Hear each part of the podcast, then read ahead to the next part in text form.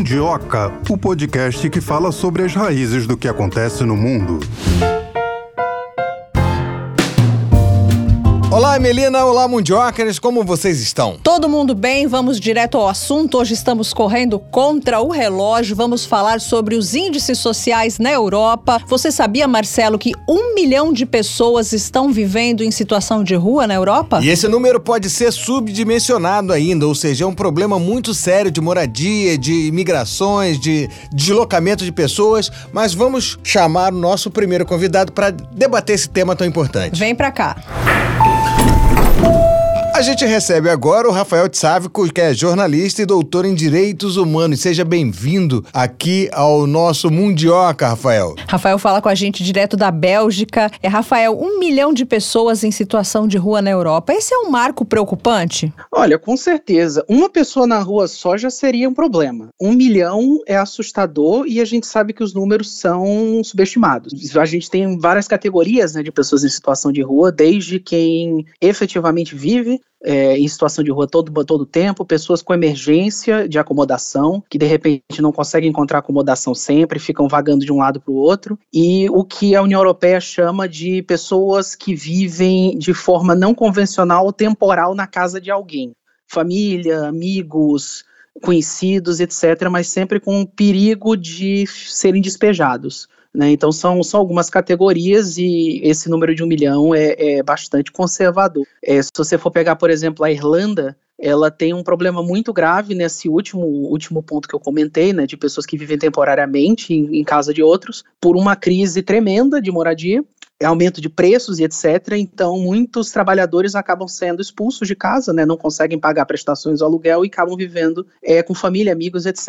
Às vezes em situações longe do ideal. E o que a gente vê são situações bastante parecidas em muitos países, apesar de existem especificidades. Né? Cada país europeu tem uma, uma, alguma questão diferente que piora a situação. Tá? Não só países, mas também cidades. Cidades mais turísticas, problema com Airbnb. Países, em outros, é, não existe espaço útil para você construir. É um problema, por exemplo, no norte da Espanha, no País Basco. O Airbnb é muito comum um problema em Barcelona, em Berlim ou preço de os aluguéis excessivos por uma alta demanda, por exemplo, em Bruxelas em que uh, você tem gente da Europa inteira indo trabalhando em empregos europeus, né, Parlamento Europeu, Comissão Europeia, etc. Então eleva os preços. Então cada país tem a sua especificidade. Mas o problema de moradia, de falta de moradia, é praticamente o mesmo, né, digamos assim, de forma geral, em quase toda a Europa, com a raríssima exceção da Finlândia e da Dinamarca. Agora, com a chegada do inverno, isso piora o quanto? Olha, piora muito porque, por exemplo, aqui na Bélgica a gente está tendo temperatura de zero graus. Uh, nevou na semana passada por uns dois dias. Então, você consegue imaginar como deve ser viver na rua sem ter um abrigo. Mesmo em casa, é, a gente tem um problema, não tanto na Bélgica, mas, por exemplo, no norte da Espanha é muito comum, em algumas partes da França, que é a chamada pobreza energética. Pessoas que, apesar de ter casa, apesar de ter a possibilidade de ligar o aquecimento no inverno, não podem porque não tem dinheiro para pagar às vezes nem para manter a luz de casa acesa durante a noite, etc. Então, se para esse já é um problema, você tem casos de idosos que morrem, pessoas que, que vão para o hospital com problemas respiratórios por não poder ligar o aquecimento, imagine morando na rua. Abrigos nunca são suficientes, é, em cidades maiores é, um, é, uma dificuldade tremenda.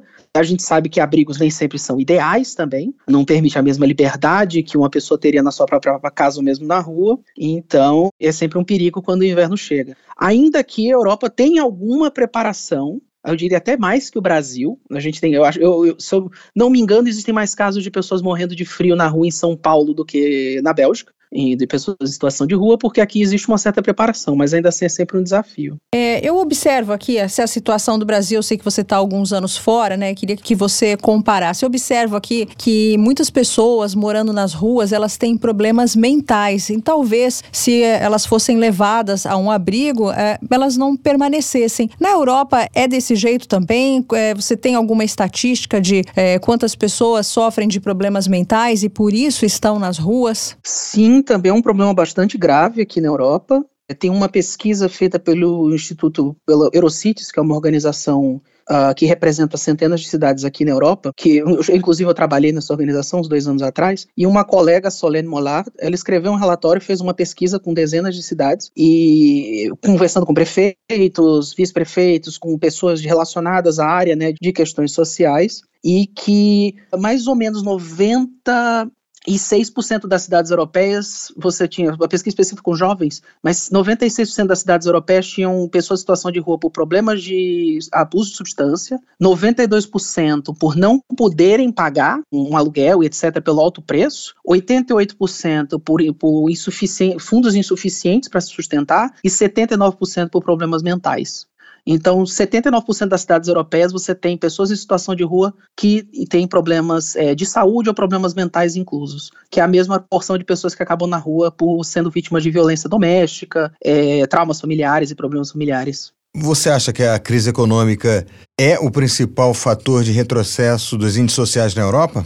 Uh, com certeza influencia. Eu não diria que, que é o único, mas tem, tem uma, uma, influência muito grande. O que a gente vê na Europa é que a situação vem se deteriorando ano após ano. Né? É, os índices sociais vêm caindo, qualidade geral, é, qualidade geral da saúde, aumento da violência, crescimento do desemprego, número de moradores de rua, obviamente, vai aumentar por isso.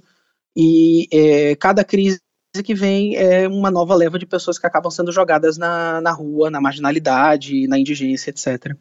Eu acredito, Rafael, que não tenha como a gente ignorar o fato do, da União Europeia ter apoiado uma guerra que não é dela, né? Muitos, muitos países até retiraram já esse apoio à Ucrânia. Você acha que isso tem ajudado a empobrecer os países?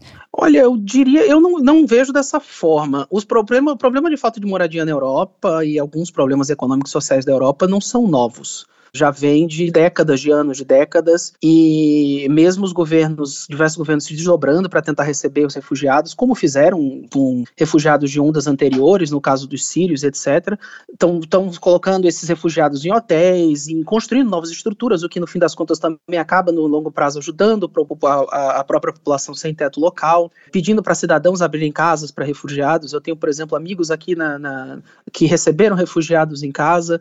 Existem iniciativas iniciativas para processo de construção de novas estruturas, também como forma de benefício de população, da, da população local. Então, claro que num primeiro momento você tem um aumento de preço de aluguel, você reduz a oferta de vagas, mas no longo prazo pode vir a ter novas estruturas, novas políticas, etc.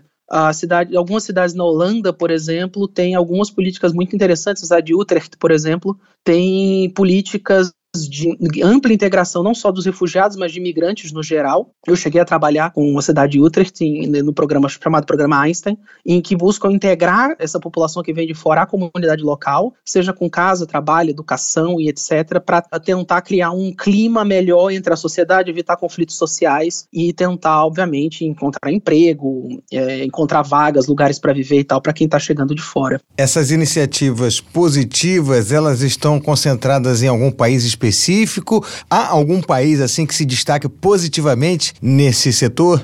Olha, a Alemanha e a Holanda têm programas bastante interessantes, é, focados cidades, né, cidades específicas têm programas bastante interessantes. Uh, Leipzig na Alemanha, Utrecht que eu mencionei, na, na Holanda, Amsterdã. É, são inclusive algumas cidades com que eu trabalhei, eu trabalhei especificamente com migração, inclusive, integração de refugiados, encontrar moradia, etc. Você tem exemplos no norte da Espanha, você tem a Bélgica, aqui em Antuérpia, por exemplo, tem um, um sistema de integração muito bom. Inclusive, eu passei por ele quando eu me mudei para cá, né? Eles ofer que oferece educação, oferece assistência, ajuda, e para quem precisa, tentam oferecer também casa. Então, é mesmo no leste europeu, você tem alguns projetos interessantes, algumas cidades como Ljubljana, na Eslovênia, que tem projetos, a Polônia, que tem tentado de todas as formas, né, criar novas estruturas. Então, você tem bastante espalhado pela Europa. Claro, depende muito da capacidade do país, da capacidade da cidade, quanto dinheiro é possível reverter para esse tipo de iniciativa. Não são todas iguais, né, os projetos são bastante diferenciados, mas existe uma, uma intenção em toda a Europa, especialmente focada em cidades, né, iniciativas de cidades para tentar é, receber refugiados, migrantes, encontrar moradia, resolver problema do, do, das pessoas em situação de rua, etc. Uma pausa aqui na nossa pauta por uma curiosidade. Como é que você foi parar na Bélgica e há quanto tempo você está aí? Ah, na Bélgica eu vivo há quase quatro anos anos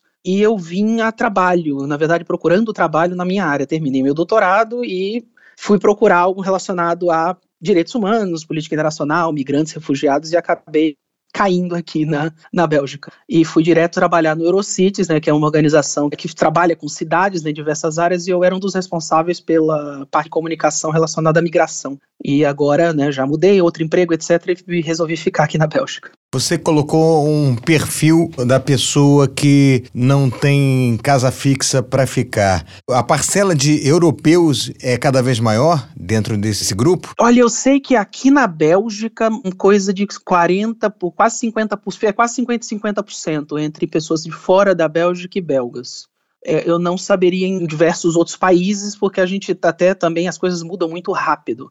Cada nova chegada de, de refugiados, de imigrantes, etc., a gente sabe que é, a situação fica um pouco mais complicada. Mas com certeza o número de europeus é bastante relevante, especialmente também europeus que migram dentro da União Europeia. Romas, romenos, especialmente aqueles que vêm do leste europeu para a Europa Ocidental, muitos acabam em situação de rua. Isso é bastante comum. Há uns 20 anos, quando eu estive na Espanha, quando morei na Espanha, as pessoas tinham muito medo dos romenos, assalto, tinha um preconceito mesmo. Essa situação continua? Em alguns lugares, sim. Em outros, existe hoje até mais medo dos, dos marroquinos. É mesmo? É muito comum. Eu morei na, é, eu morei na Espanha, eu fiz o doutor, meu doutorado na Espanha. Por lá, normalmente, quando você é assaltado, a primeira coisa que as pessoas perguntam é se foi um marroquino que obviamente é um preconceito. A gente sabe que pobreza, em muitos casos, leva a situações desesperadoras, as pessoas acabam cometendo crimes, etc. Mas é, a ideia de que o imigrante, o refugiado, etc., é o criminoso é obviamente preconceituosa. Mas existe, existe também um preconceito contra poloneses na Inglaterra, existe aqui na Bélgica algum preconceito contra romenos, contra gente do leste, isso, isso acontece. A ideia de que vão roubar emprego, ainda que em geral acabem com os empregos que o, os belgas não querem, mas existe sim muito forte ainda esse preconceito por toda a Europa. Ou seja, a xenofobia se fortalece. Com certeza, a xenofobia se fortalece. Pobreza, é, situações de pobreza, situações de crise social e quando é, pessoas, quando os locais começam a sentir impactos de crise social, vem mais pessoas na rua, aumento de criminalidade, ou a própria condição social piorando, e depois da crise do Covid a gente viu, os salários diminuíram, o desemprego aumentou e etc uh, obviamente a xenofobia acaba sendo, aspas, solução. A gente vê também o crescimento dos partidos de extrema-direita na Europa, o Geert Wilders, que ganhou agora na Holanda, uh, o crescimento da FD na Alemanha, são exemplos de crescimento da extrema-direita com discurso forte contra uh, os marginalizados, transformados em marginais. Olha, essa sua última fala me remeteu ao discurso da Giorgia Meloni, é, quando ela disse que a Itália não seria o campo de refugiados da Europa. Acho que até ela chegou a voltar atrás. Como é que isso repercutiu aí na Europa? Negativamente, com certeza, porque em boa parte dos países ainda existe uma posição um tanto quanto mais favorável a políticas, não necessariamente de, de fronteiras abertas, mas uma política de vamos receber quem realmente precisa. A gente vê que tem um, um certo movimento em direção a quem precisa, mas a gente tem que selecionar melhor e uma parcela que realmente resolveu ir para a extrema-direita, vamos fechar completamente nossas fronteiras. A Meloni foi bem recebida dentro do ciclo de extrema-direita e muito mal recebida por aqueles mais progressistas, com certeza. Mas é fato que a gente está vendo que a Meloni está longe de estar tá isolada, inclusive com certos governos mais progressistas também adotando políticas mais restritivas ou fazendo discursos mais restritivos em relação à imigração. Por exemplo, na Alemanha, o SPD e o Partido Verde que estão adotando políticas um pouco mais duras em relação à migração, querendo retirar alguns direitos de refugiados, etc. O que é bastante perigoso essa política de você é, resolver voltar contra refugiados e imigrantes, problemas, o ódio por problemas sociais que são muito anteriores ou muito maiores, não leva a nada, nada muito bom.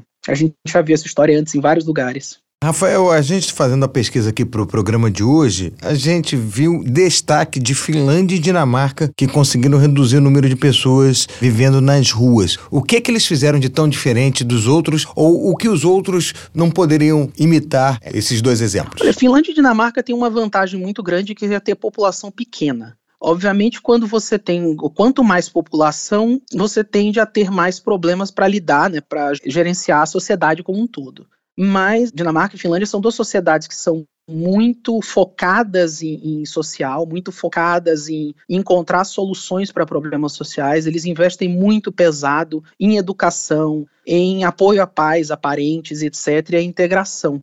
É, a Finlândia tem projetos bastante interessantes de, de integração social. É, eu não cheguei a trabalhar especificamente com a Finlândia, mas acabei conhecendo alguns projetos. Em Helsinki, por exemplo, você tem uma, não seria ministra, mas uma vereadora que também é secretária. Ela é, é nasceu como refugiada, se não me engano, do Irã, uh, filha de diplomatas iranianos e que ela faz essa ponte entre refugiados, imigrantes e tal, e a prefeitura, né, secretária responsável por fazer essa ponte. E isso é bastante importante você ter pessoas que conhecem a realidade do que é você ser uma pessoa de fora, você ouve as pessoas que estão vindo de fora quais são as necessidades delas e coloca em prática. Então a gente está falando de duas sociedades que elas são muito abertas a ouvir, escutar e entender coisa que não só pelo fato de serem países pequenos em que você pode efetivamente sentar e escutar, mas é, também por ter uma, uma cultura muito forte de, desse, de, de ajuda sociais, de você ajudar o próximo. É por isso, inclusive, que eu mencionei né, Utrecht e outras cidades, porque é através das cidades que você consegue fazer os melhores, tipo, melhores programas sociais, não necessariamente através de governos centrais.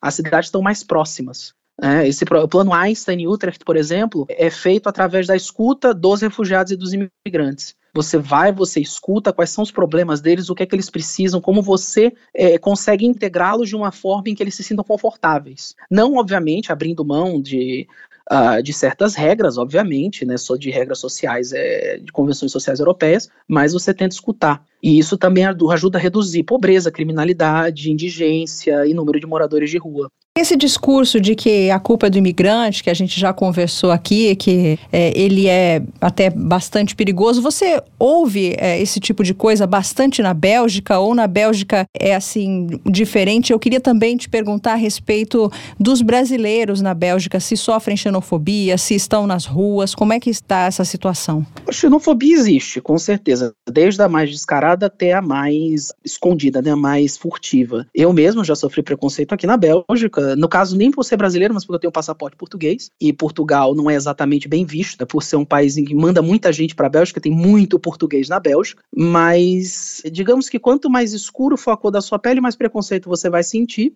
Isso é uma regra praticamente universal. Eu não diria que a Bélgica é muito diferente de outros países. Tem muito imigrante aqui porque trabalha na Comissão Europeia, na União Europeia. Então, Bruxelas, por exemplo, é uma cidade extremamente cosmopolita é muito mais aberta nesse aspecto. Acho que uma, mais de 30% da população de, da, da, de Bruxelas é estrangeira, né, fala inglês, etc. Então é uma cidade mais aberta. Mas com certeza a xenofobia existe bastante. Conheço casos, conheço amigos. A gente lê em notícias o crescimento, por exemplo, do Vlaams Belang, que é um partido de extrema direita xenófobo, né, que o objetivo é expulsar boa parte dos imigrantes. Então existe. Mas eu diria que na Bélgica às vezes é um pouco mais, subter, mais no, no subterfugioso, é mais a coisa de culpar os marroquinos, é, culpar os romenos, ou reclamar de forma menos assintosa dos imigrantes e etc., uma coisa mais escondida, mas existe.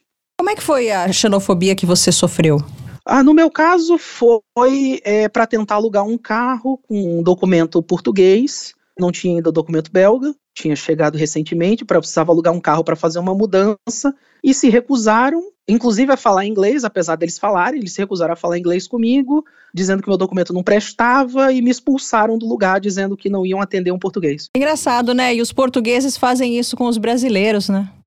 É, então, xenófobo é aquilo. Quem tem oportunidade de ser xenófobo é xenófobo. Uhum. Da mesma forma que brasileiros fazem com haitianos, né? Então não, não, não existe xenofobia. Né? Venezuelanos. Pois é. Pois Bom, é. Rafael, é, esse problema ele se dá mais em países colonizadores do que em outros que não têm tanto histórico? Uh, eu diria que se manifesta um pouco diferente, porque, é, por exemplo, os Estados Unidos é um caso paradigmático, é uma ex-colônia, mas é um país extremamente xenófobo, com uma população, por exemplo, branca, que é extremamente, é extremamente preconceituosa contra negros, contra mexicanos, imigrantes em geral, etc. Os próprios irlandeses, que são absolutamente brancos, sofriam preconceito, italianos, dentro dos Estados Unidos pela população de origem anglo-saxã. Então, acho que depende muito, de, é muito caso a caso. Na Argentina, um país que é um país onde você, você tem um preconceito muito grande, os brasileiros sabem disso, inclusive chamados de macacos na Argentina. Então, é, varia muito, varia do tipo de colonização, do tipo de sociedade que se formou, do grau de diversidade dessa sociedade. Então, varia bastante. E, claro, o tipo de preconceito que é expressado também. Você pode ter um preconceito desde fazer uma piada, não necessariamente inofensiva, mas uma piada ofensiva, até você literalmente bater, espancar e matar uma pessoa na rua, como existem casos em vários lugares do mundo. A gente sempre ouve até de governos, né, é, que são xenófobos, não sei se a gente pode chamar um governo de xenófobo, mas existem políticas públicas na Bélgica e na União Europeia para combater a xenofobia? Ah, com certeza. Existem políticas, iniciativas, na maioria educacional, né? No caso, xenofobia é crime, isso é fato. É, é, eu cheguei, inclusive, a denunciar uma, uma, instituição, uma organização belga que trabalha ligada ao governo, caso. É, chegaram, investigaram, etc., mas disseram: ah, se eles receberem alguma nova reclamação, a gente pode agir. Mas existe, existe uma criminalização, existem pro, projetos educacionais, é, iniciativas contra a xenofobia, você vê campanhas às vezes. Eu na Espanha via bastante campanhas contra a xenofobia, existe bastante no, no, no país xenofobia, especialmente contra pessoas da, da, de origem árabe e do leste. Então, dependendo do país, dependendo do problema específico do país, existem bastante campanhas. E a própria União Europeia tem campanhas é, muito fortes contra, contra a xenofobia, contra racismo e de, diversos tipos de preconceito. Isso é o que a gente vê bastante. E uma coisa que eu acho muito engraçada, inclusive aqui na Europa, apesar de, obviamente, obviamente existir racismo, xenofobia, claro, mas eu vejo muito mais campanhas publicitárias diversas com pessoas de origem asiática, negros, etc., em países de maioria branca do que eu vejo, por exemplo, no Brasil. Interessante isso. Isso é uma coisa que eu, notei, que eu venho notando há muito tempo, que é, existe um esforço genuíno aqui na Europa para tentar combater certas, certos tipos de xenofobia e preconceito. É, mas mesmo assim, ainda na Espanha, né, o Brasil foi obrigado a constranger a Espanha por causa daquele jogador de futebol, o Vinícius Júnior. Vinícius Júnior, né? que foi chamado de, de macaco. Como é que é, é, é terminou essa história? Como é que repercutiu por aí na Bélgica?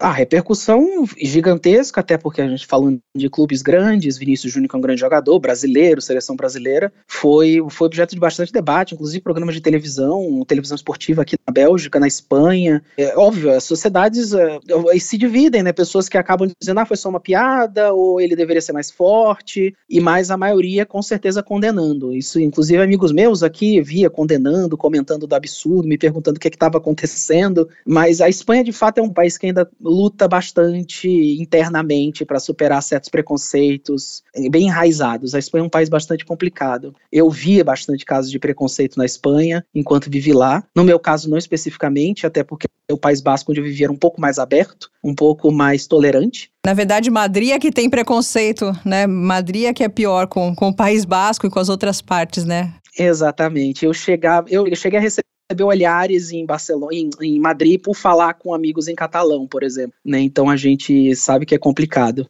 Você colocou que a pandemia ajudou a piorar a situação.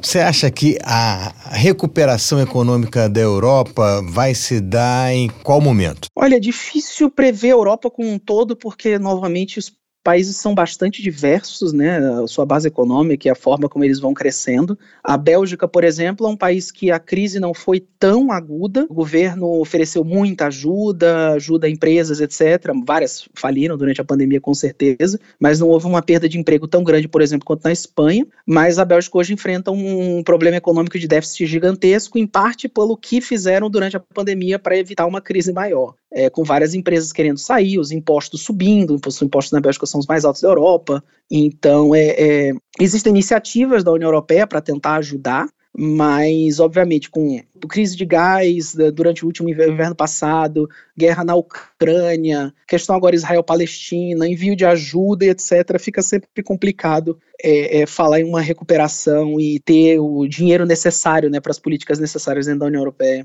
É, muitas populações, até eu acredito que na Espanha isso tenha acontecido, se manifestaram contra o apoio à guerra na Ucrânia. A Bélgica se posicionou como com relação a isso? A Bélgica é integralmente, a, Bélgica apoia integralmente o governo ucraniano, manteve o apoio. É, tiveram alguns protestos muito pequenos, mas em geral a Bélgica, tem, a Bélgica, assim como a Holanda, tem uma posição bastante forte em relação à, à Ucrânia. Inclusive a Bélgica tem, apoia bastante a Palestina. Foi o primeiro país, junto com a Espanha, né, junto com, com, com o primeiro-ministro espanhol, que se manifestou em, em defesa da, da, da Palestina e contra os massacres israelenses. Então, são dois, dois países, por exemplo, têm posições bastante fortes nessas questões. Apesar dos protestos na Espanha, o governo continua apoiando bastante a, a, Ucrânia. Rafael, a gente está falando aqui nesse programa de pessoas que tentam uma vida melhor, mas por eventual problema um, dois, três, quatro, cinco, seis, sete. Ou seja, por eventualidades, eles não conseguem ter o sucesso que almejavam e vão acabar na rua. Mas, por outro lado,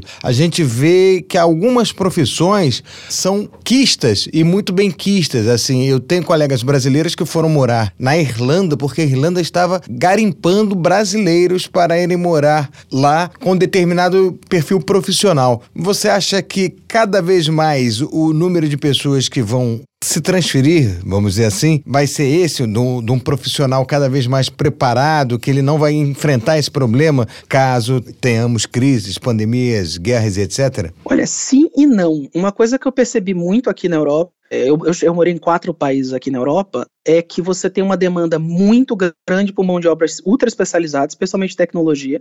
É, eu aqui na Antuérpia, boa parte dos meus amigos são doutores em engenharia, matemática, física e trabalham nas, nessas áreas, trabalham com, com, computação e etc. Ou seja, tem uma demanda muito grande. A maioria deles são muitos brasileiros, indianos, gente de fora da Bélgica, né? Porque tem falta mão de obra, é um país pequeno, é, comparado com o Brasil, comparado mesmo com outros países da Europa, é um país pequeno que falta mão de obra especializada. Por outro lado, sempre existe uma demanda para mão de obra menos especializada possível. É, cuidadores, é, faxineira, ou encanador não necessariamente não especializado, mas em eh, profissões que não são re, tão respeitadas no Brasil, mas aqui, por exemplo, o encanador ganha mais do que eu que trabalho numa ONG. E são. sim, se, trabalhar bastante, ganha mais do que eu, encanador, eletricista. E, inclusive, eu tenho amigos brasileiros que são eletricistas que vieram para cá e estão maravilhosamente bem de vida. E existe essa, essa demanda também por essas profissões que no Brasil são vistas com mais desconfiança, que é né, faxineira, a pessoa que vai ser cuidadora, vai cuidar de comida, cozinheiro, etc. Isso também tem uma demanda muito grande para essas menos especializadas. Tá. em geral, eu acho até que é mais fácil encontrar emprego aqui, você vindo para a Europa encontrar emprego não especializado do que você procurar algo mais especializado. Tá certo, a gente conversou com Rafael Tzvaco, jornalista e doutor em Direitos Humanos. Foi um prazer conversar com você. Espero que você possa voltar outras vezes para falar sobre outros assuntos ou mesmo sobre a sua vida aí na Bélgica com a gente aqui no Mundioca. Com certeza. Muito obrigado pelo convite, sempre à disposição. Foi um prazer. É um assunto multifatoral, né? Não tem uma causa só, então não tem como fazer uma análise simples. Para a gente continuar falando sobre esse assunto, o que, que a gente vai fazer, Marcelo? Chamar o segundo entrevistado. A gente aqui no Mundioca conversa agora com o professor Estevão Chaves de Rezende Martins, que é professor do Instituto de Relações Internacionais da Universidade de Brasília. Seja muito bem-vindo aqui a falar conosco no Mundioca, professor prazer falar com vocês do Mundioca, já não é a primeira ocasião, o que muito me honra. Exatamente, a sua presença sempre é bem-vinda aqui. Professor, um milhão de pessoas em situação de rua na Europa. Esse marco preocupa o quanto? Na realidade, é um problema conjuntural que se agravou depois da crise da pandemia, combinada com a, digamos, a onda de imigrantes de todos os tipos e refugiados que vieram do norte da África ou do leste ou do Oriente Médio, sobretudo da região em conflitos em torno da Síria e na Síria, e que foram ficaram conhecidos com as travessias dramáticas do Mediterrâneo, sem contar que, obviamente, a pandemia pandemia provocou uma queda de renda em muitas camadas mais vulneráveis das diferentes sociedades, mas é fato que se a gente pensar que a, a União Europeia, se nós incluirmos a Grã-Bretanha, fique até maior, tem meio bilhão de pessoas, né? Então, embora um milhão de pessoas em situação de rua seja sempre dramático, aliás, uma única pessoa nessa situação já seria dramático, mas é um percentual proporcionalmente à população extremamente pequeno, que é, na realidade, tratado pelos gestores, tanto dos Estados-membros da União Europeia como pela Comissão Europeia em Bruxelas, com programas de apoio social, com diferentes tipos de eh, bônus eh, e de bolsas de eh, alimentares e de residência, acesso aos serviços de saúde, mas que, obviamente, gera uma certa estranheza, inclusive porque o, a gente tem sempre a ideia de que o meio de vida e a média de vida europeia sempre estaria um patamar muito superior ao que nós conhecemos na, na América do Sul e, e, no Brasil. Isso faz com que haja, digamos assim, uma frustração eh, meio século depois dos grandes programas sociais europeus terem alcançado um grande sucesso, ao final da famosa época das, dos 30 gloriosos, você ainda tem uma, uma franja de pessoas que, que sobrevivem na rua. Além disso, você tem problemas que são muito parecidos com os que você encontra no Brasil e em outros países análogos. Há muitas pessoas que estão em situação de rua porque têm problemas de saúde, seja física, seja mental,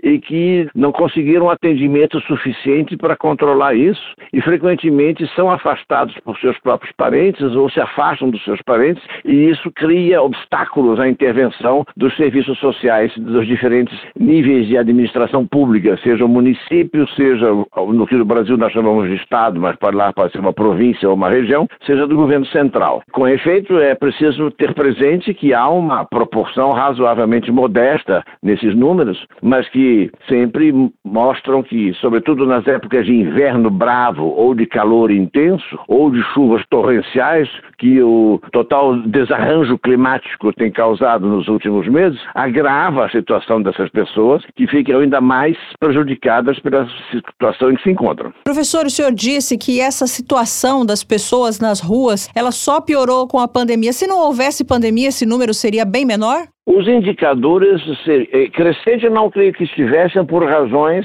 históricas. Teriam sido agravados, sem a menor dúvida, pelo afluxo de refugiados e pelas condições eh, de, eh, de destruição que houve em diferentes circunstâncias, seja de, de faltas de chuva, com a perda de renda para quem trabalha no campo, ou de excesso de chuva para quem está exposto a, a pequenas aglomerações residenciais, que são, como nós chamaremos no Brasil, mini cidades, ou aldeias, ou vilarejos. Mas mas os indicadores sociais de que se fala é sempre colocado em função ao, ao índice comparativo do IDH, do Índice de Desenvolvimento Humano, o, o, que significa que você tenha sempre, como você tem também algo semelhante com as taxas de desemprego, você não tem nunca 100% de pessoas no patamar superior à média calculada do que seria o mínimo existencial proposto, seja pelos institutos de eh, trabalho social, seja pelos ministérios ministérios de tutela dos programas sociais dos diferentes estados. E as coisas não são uniformes na Europa de ponta a ponta. A situação não é idêntica se você comparar o que tem, o que há na França ou na Grã-Bretanha, na Alemanha ou na Polônia, na Itália ou na Espanha.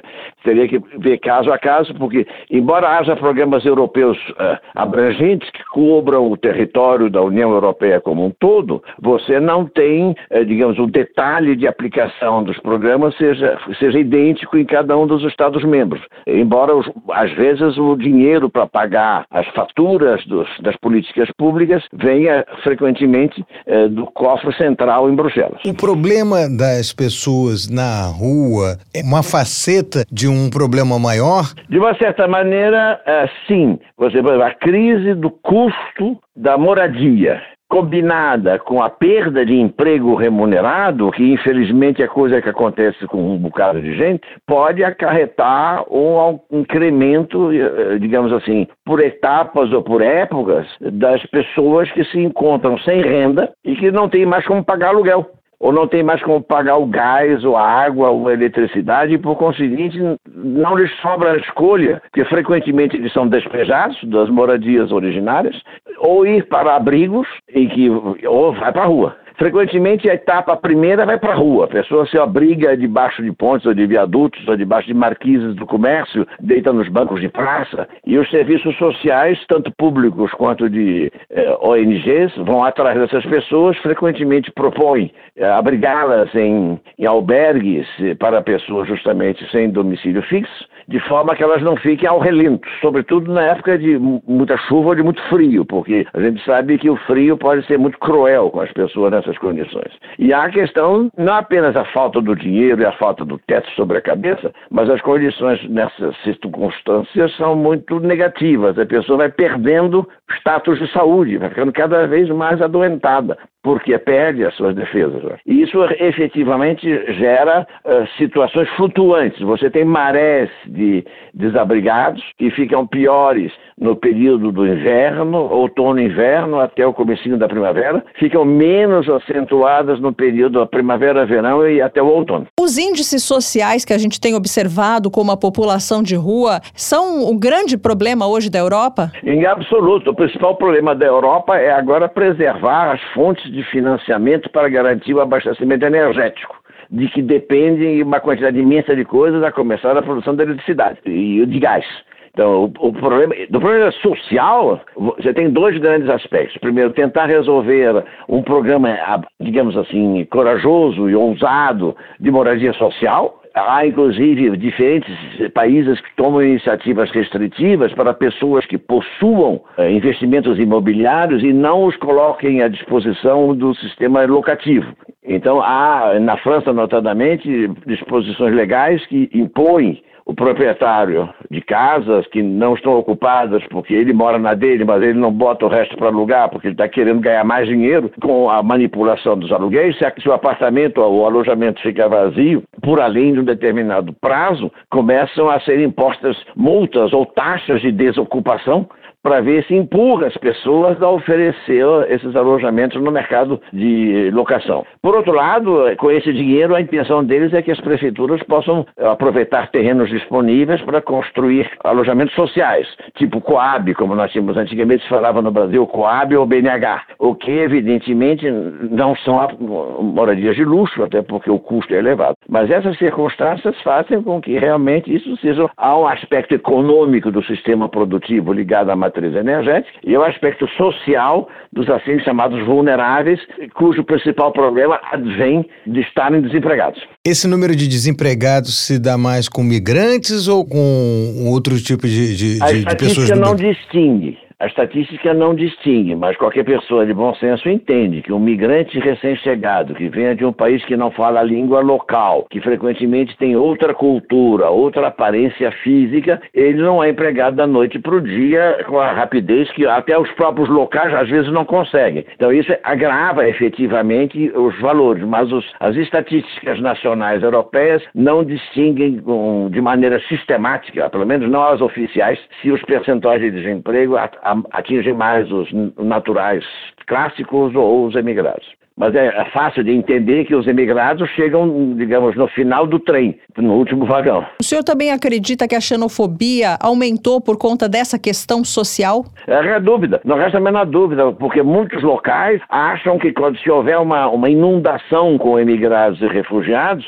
os governos vão criar políticas de proteção, o que é relativamente normal na prática internacional, já que você aceita o refugiado, porque são duas categorias. Você tem o imigrado que força a mão e que não tem razões políticas para se apresentar como refugiado, e você tem o refugiado, que obviamente também é um imigrado, mas que está vindo por razões político-econômicas que o impedem de ficar na sua casa de origem. E aí os mercados de trabalho, obviamente, não absorvem todo mundo assim com o estalar dos dedos. Faz com que muitos locais considerem que a chegada dessas pessoas seja uma ameaça, que eles próprios poderiam perder os seus empregos se essa massa de pessoas vier a ser, uh, vier a, digamos assim, concorrente deles pelos lugares do mercado de trabalho. Mas há um fenômeno curioso, é que frequentemente o emigrado voluntário sem razões políticas e o emigrado por razões políticas como refugiado se dispõe a fazer trabalhos, sobretudo trabalhos manuais pesados e humildes, que os locais já há muito tempo não querem mais fazer. Um exemplo clássico que se dá, se você olhar os lixeiros que trabalham nas grandes cidades da Europa, você vê que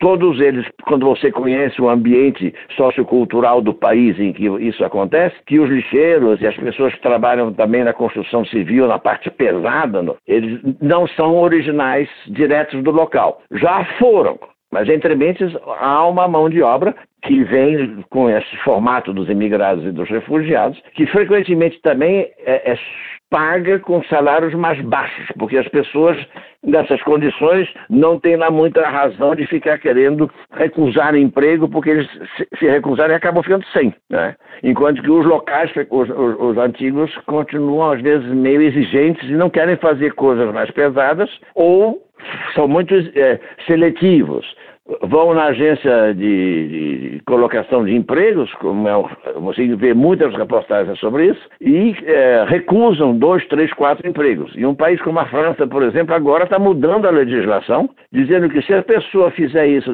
eu não sei agora quantas vezes eles vão definir, ah, digamos, X vezes, depois de X vezes, ele perde os apoios de seguro-desemprego, porque é abuso, eles consideram que é abuso. Tem gente precisando do emprego e a pessoa está lá recebendo um seguro-desemprego e não aceita aceita trabalhar nas ofertas que foram trazidas para ele. Isso é um complicador. A Alemanha, como recebia uma taxa de refugiados muito elevada, estabeleceu no governo da Angela Merkel uma política social combinada, que é bem típico do modo alemão de negociar as decisões entre municípios, estados e o governo federal, para distribuir verbas para apoiar as prefeituras em obras públicas e trabalhos de iniciativa de relevância social no âmbito municipal que absorvessem justamente a mão de obra emigrada e de refugiados. O que mas, evidentemente, você tem a economia alemã, que tem um tamanho notável dentro da, da estrutura econômica da União Europeia, é a economia mais forte. Aliás, a Giorgia Meloni fez o contrário, né? Ela falou que não quer mais gente entrando na Itália e falou até para a Alemanha cuidar deles. Quais são os países, na opinião do senhor, que têm bons projetos eh, positivos né, para receber essas pessoas?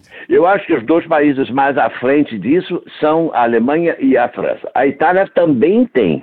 A questão é que Diferentemente da Alemanha ou de outros países que estão no interior da Europa, ou da França e da Espanha, que estão no Mediterrâneo, mas estão do lado oeste do Mediterrâneo, você tem a Grécia e a Itália no meio do Mediterrâneo Oriental. Então, são lá, é nesses dois países, que as pessoas chegam primeiro, por causa da proximidade das ilhas, das distâncias de travessia provenientes da Tunísia, da Líbia, do, do, do Egito, lá de onde for. Enquanto que do lado não existe chegar então, o que acontece?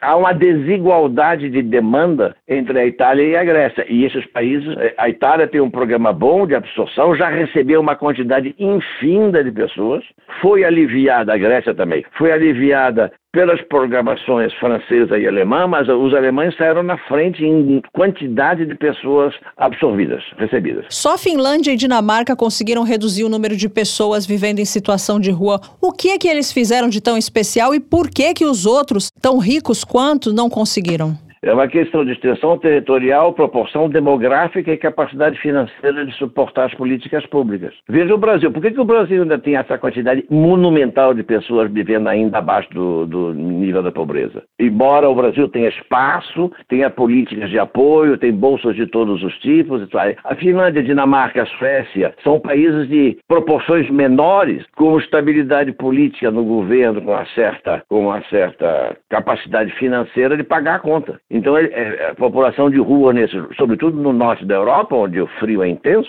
precisa de. Eu não conheço agora o detalhe de quantos, por exemplo, da eventual antiga população de rua finlandesa era de finlandeses ou era de população imigrada. Essa informação eu não conheço. Mas é proporção. É um, é um país proporcionalmente muito pequeno, comparável mais com a Holanda e com a Bélgica, embora as populações belga e holandesa sejam maiores, e tem uma política local com capacidade de estabelecer programas de absorção das pessoas do ponto de vista social, cultural, econômico no mercado de trabalho e sanitário para dar-lhes condições de vida decentes que os outros países têm, mas a escala é muito maior. Então você não.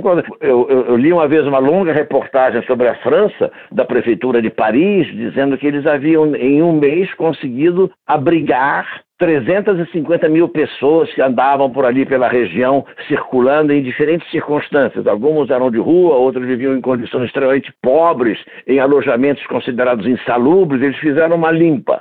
E depois de um mês, havia novamente novas 50 mil pessoas que não eram das mesmas, que apareceram, entre aspas, do nada e que estavam novamente nas mesmas circunstâncias. Então, ele, ó, o comentário do jornalista era: é uma espécie de moto perpétuo. Existe uma retroalimentação porque as condições econômicas do crescimento não são tão rápidas e tão boas assim para que haja, num país que tem 60 milhões de pessoas, resolver essas questões nessa proporção, nessa rapidez também. Isso se dá um problema principalmente das metrópoles, não? Toda grande cidade tem um mito, né? Assim como na história do Brasil, uh, o universo Rio-São Paulo foi sempre um imã que atraiu mão de obra nordestina do Brasil, porque no Nordeste de então, de um século atrás ou mais, não havia condições de oferta de mercado de trabalho remunerado num padrão melhorzinho que permitisse que as pessoas ficassem em casa. Então migraram para o Centro-Sul e no Centro-Sul as grandes metrópoles se incharam e se mantiveram agora como uma espécie de gigantesco imã imã de atração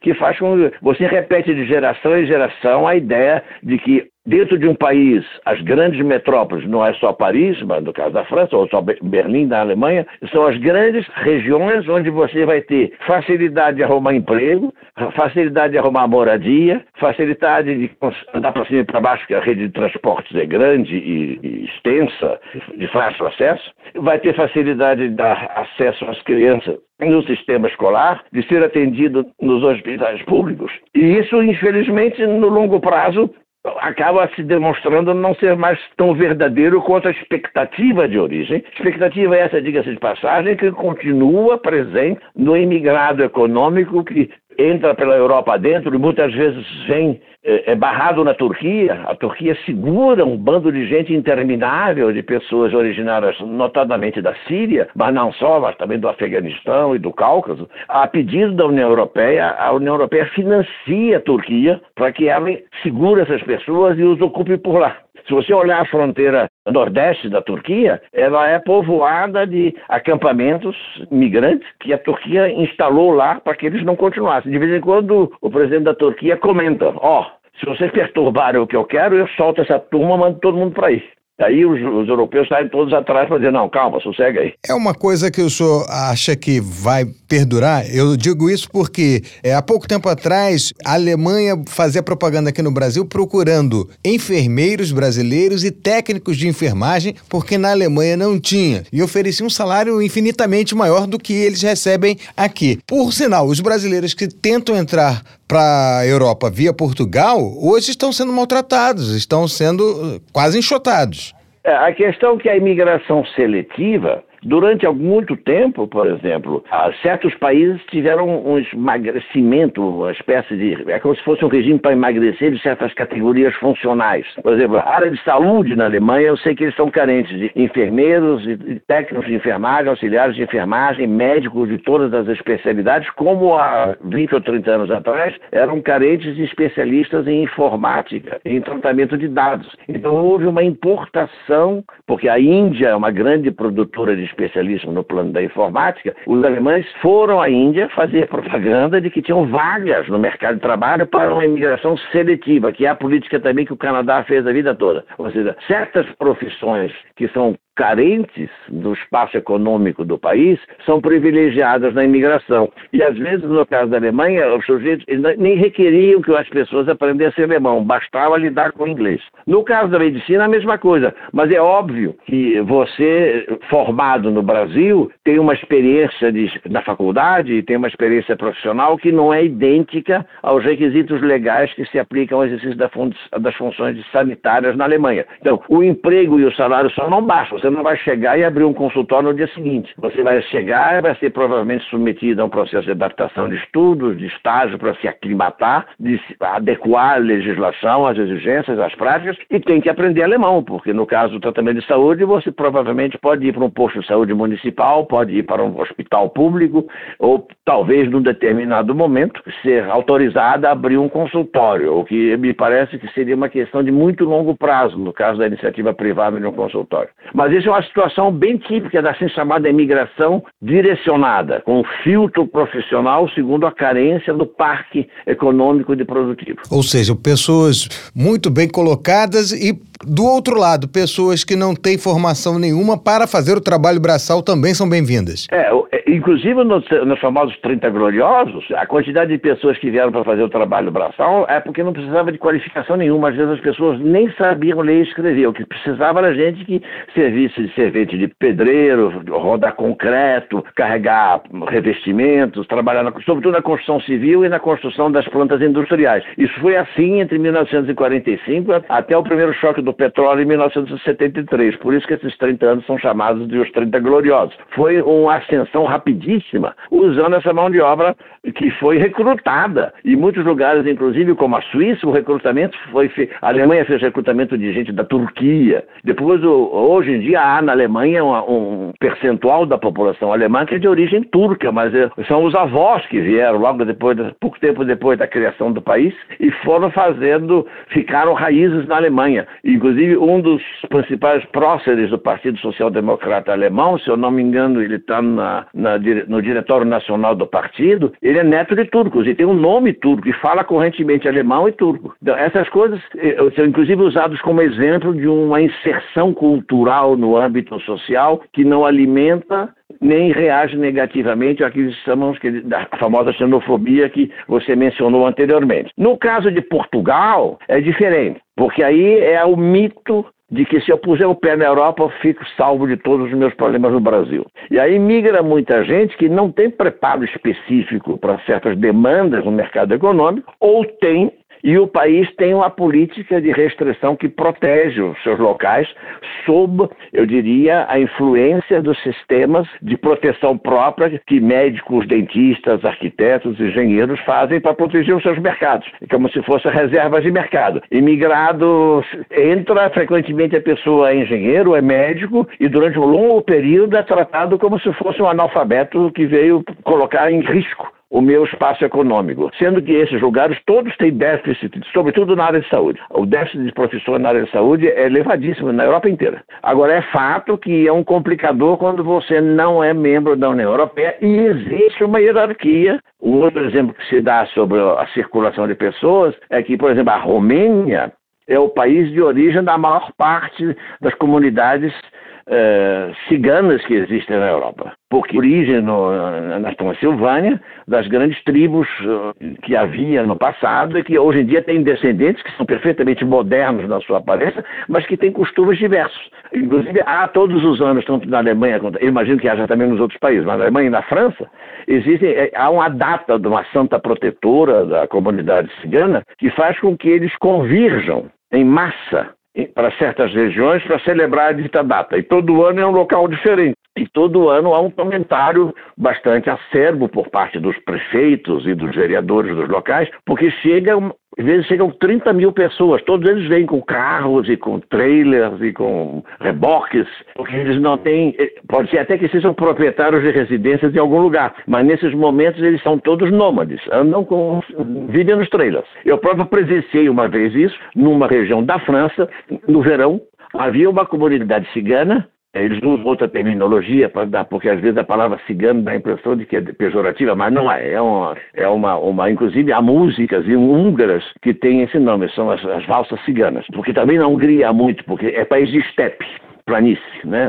A Bulgária, a Romênia e a Hungria. A Hungria dentro das montanhas é toda é, são, eu assisti isso, as pessoas vinham, então a família, a família grande, havia, não sei, o pai, mãe, avó, tia, devia ter um monte de crianças. Então havia um carro poderoso que puxava um trailer para morar dormir, essas coisas. Havia um outro trailer que era cozinha e lavanderia, como se você estivesse levando apartamento sobre rodas. Isso é uma diferença de comportamento muito típica, mas que as pessoas locais que estão acostumadas a ter a sua residência montada segundo a estrutura arquitetural usual que nos é familiar, olham com uma certa desconfiança, sem contar os estereótipos que discriminam. Algumas pessoas são reputadas por serem ladras, então você tem que tomar cuidado com o que pode acontecer com você. Isso tudo vai se somando e ao longo das dezenas de anos e dos séculos, os estereótipos renascem, como está acontecendo agora por causa da guerra do Hamas contra Israel e, a, e a, o revide de Israel. Você vê novamente o assunto do antissemitismo voltou à baila. E parece que fica uma brasazinha debaixo de uma camada de cinzas, basta alguém dar uma sopradinha, a brasa provoca novamente uma chama de alto padrão que assusta todo mundo. E isso tudo acaba, digamos, fazendo, renascendo os fantasmas e as assombrações do passado, que tipificam coisas que às vezes já perderam a sua atualidade, porque brincando, brincando, já tem mais de meio século que a União Europeia deveria ter alterado substancialmente todos os comportamentos, mas não conseguiu a, a alterar ainda todos. Um bom exemplo é o fato de que a Inglaterra não resolveu o problema dos imigrados, não resolveu o problema dos refugiados, não resolveu o problema do comunitarismo pós-colonial que eles implantaram na Grã-Bretanha para isolar as comunidades oriundas das colônias, sob o pretexto de que respeitavam suas características culturais originárias e que não queriam chateá-los, nem aborrecê-los, nem mão. E isso não se resolveu. Embora, quando você olha o primeiro-ministro da Inglaterra, é ele é ori originário da, da, da, Península Indiana, quer dizer, é um asiático de, de, origem, né? E o prefeito de Londres paquistanês de origem. Ele não é paquistanês, mas a família é. Então, isso mostra que, apesar de todas essas confusões, o país que recebeu abriu chance de essas pessoas ascenderem na escala social e econômica. Mas dar meia dúzia de exemplos não resolve o problema de um milhão de desabrigados. A guerra na Ucrânia, o aumento de refugiados e o inverno vai piorar a situação de quem vive nas ruas na Europa? Eu acho que nesse momento não. Primeiro porque os refugiados ucranianos são todos qualificados. E quase existe um programa europeu importante é que os refugiados eles não vêm assim fugindo da Ucrânia. Tem um programa de tentativa de, inclusive, o apoio ao governo ucraniano para resistir aos russos eh, nessa agressão inominável que a Rússia fez é para que eles consigam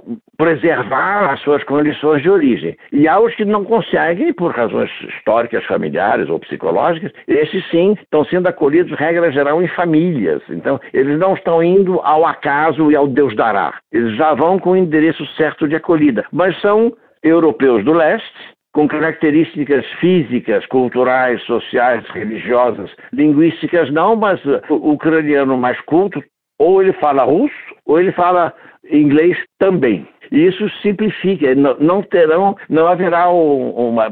Já vai ser o segundo inverno, infelizmente. Já se espera que o inverno não seja um inverno de um rigor tal que cause um problema, que agrave os problemas que estão já existentes por causa da confusão climática, eh, da desordem climática e do custo da energia. Porque produzir eletricidade, ar-condicionado frio no verão e calefação no inverno, virou uma fatura cara, elevada. Até nós aqui que não temos esse problema, tivemos aumentos do, da conta de eletricidade fora do padrão. Tá certo. A gente teve o prazer de conversar aqui no Mundioca com o professor Estevão Chaves de Rezende Martins, que é do Instituto de Relações Internacionais da Universidade de Brasília. Professor, muito obrigado por nos brindar com tanto conhecimento. E as portas do Mundioca sempre estarão abertas para o senhor. Eu é que agradeço pelo honroso convite e espero que as minhas contribuições sejam úteis ao, a todos os que leem e ouvem o Bondioca. Um abraço e até a próxima. Obrigado. É exatamente isso. É a questão de como a Europa se comporta diante de um problema social que está feito. Não adianta tentar varrer, vamos dizer assim, o problema para o quintal do vizinho, porque não dá. A Europa é uma união e assim ela tem que resolver como um bloco unido que ela é. Boa sorte para ele eles com a questão da imigração, com a questão do, dos índices sociais. E boa sorte para nós também, que agora vamos relaxar com o mundo bizarro. Vambora. Mundo Bizarro.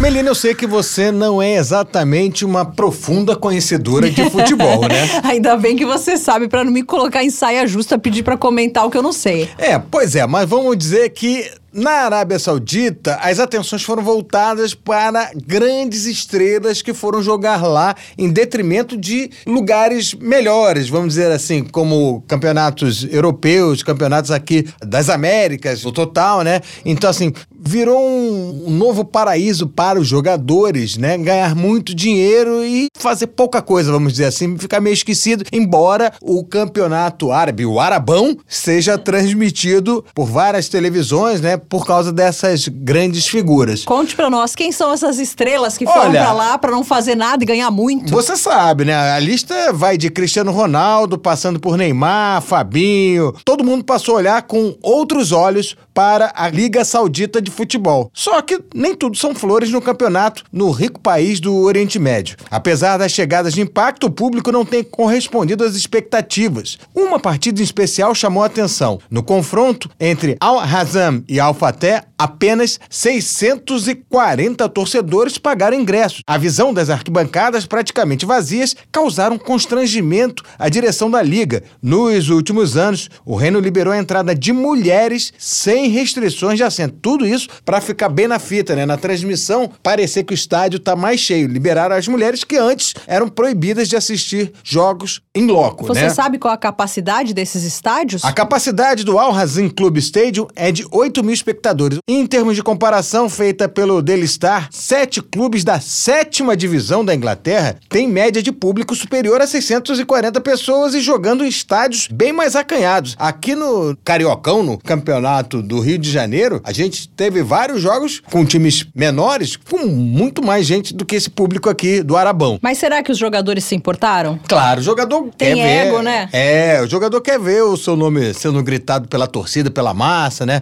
Fazendo. A marca de 640 pagantes foi o recorde negativo de público na temporada saudita. Uma explicação pode ser o fato do Al Hazam estar na lanterna do campeonato com apenas duas vitórias em 16 jogos. Para quem gosta de futebol, vai lembrar: o zagueiro Bruno Viana, que jogou no Flamengo e no Curitiba, o atacante Vina, que jogou no Grêmio e no Ceará e jogava bem, jogam por esse clube que tem um orçamento bem menor do que os das grandes potências sauditas, como a Hilal, o Ittihad e o Al Nasser. O Al Fateh ocupa a sétima posição na classificação e os torcedores, pelo menos que foram ao estádio, deram sorte. O Al Hazam venceu por 2 a 0. Um dos gols foi marcado pelo brasileiro Bruno Viana e outro foi do português Tozé. Mas lembrando que é muito dinheiro gasto para pouca gente. Eu não sei se os jogadores se importaram mesmo. O dinheiro entrou na conta da mesma maneira, né? Clim. Pode ser. E Esse foi mais um Mundo Bizarro. Mundo Bizarro. Tá certo, estamos chegando ao final de mais um Mundiox. Espero que vocês tenham gostado do programa de hoje, né? Hoje a gente foi rapidinho porque teve muita gente falando coisas mais importantes do que a gente. Com certeza, e a gente você tem todo dia, arroba mundioca com K no Twitter, arroba mundioca.podcast no Instagram. Beijos e tchau, tchau. Tchau, pessoal! Mundioca, o podcast que fala sobre as raízes do que acontece no mundo.